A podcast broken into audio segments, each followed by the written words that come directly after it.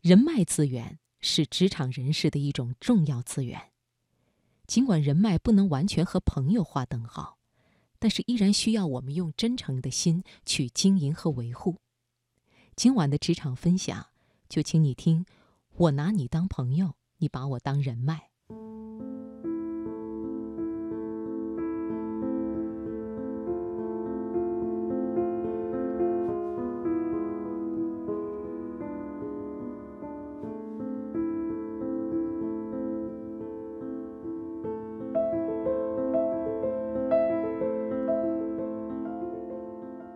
俗话说：“一个篱笆三个桩，一个好汉三个帮，在家靠父母，出门靠朋友。”这话不假，毕竟多一个朋友多一条路。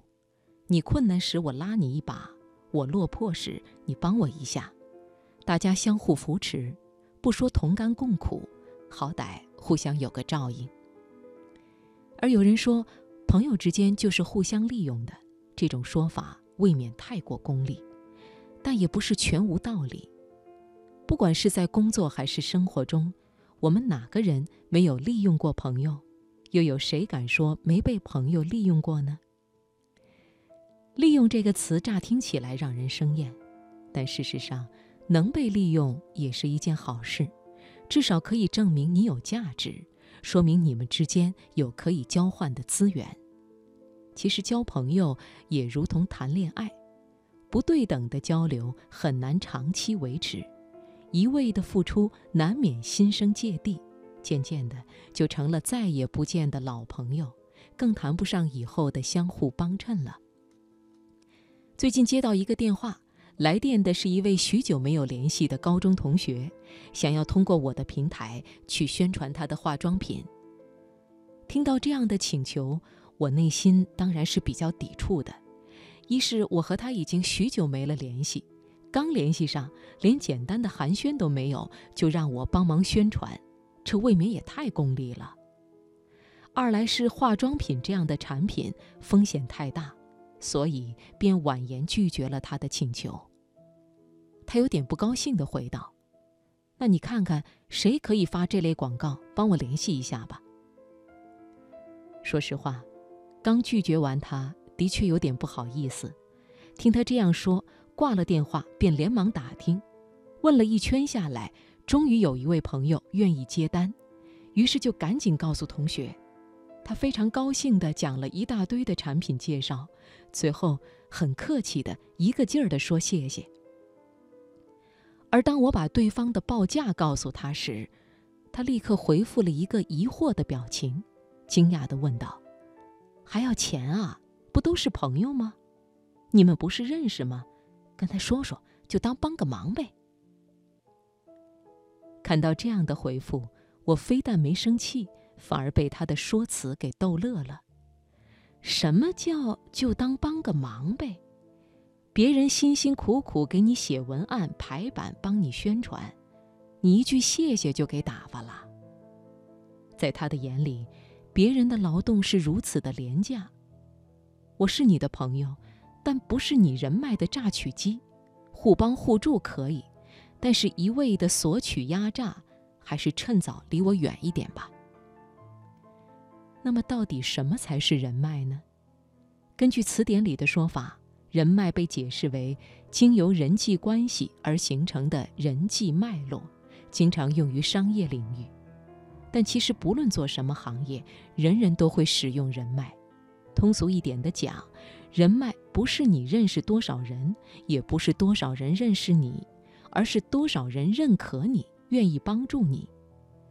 而认识和认可又是两个完全不同的概念，前者只是萍水相逢，有些许印象，后者才是让别人真正记住你的原因。关于人脉，很多人最典型的误区。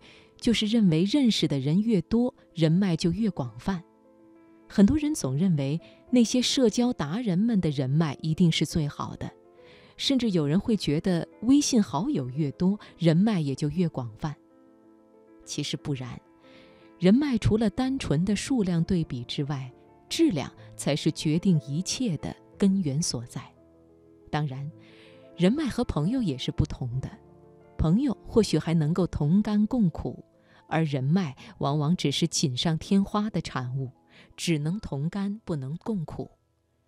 关于人脉的第二个误区，就是认为人脉只是为了让别人帮助你，就如同给我打电话希望做广告的同学那样，和我联系不过是为了满足自己的需求。其实，真正的人脉关系是建立在价值对等的基础之上的，对等的价值交换是人脉资源关系稳定的基础。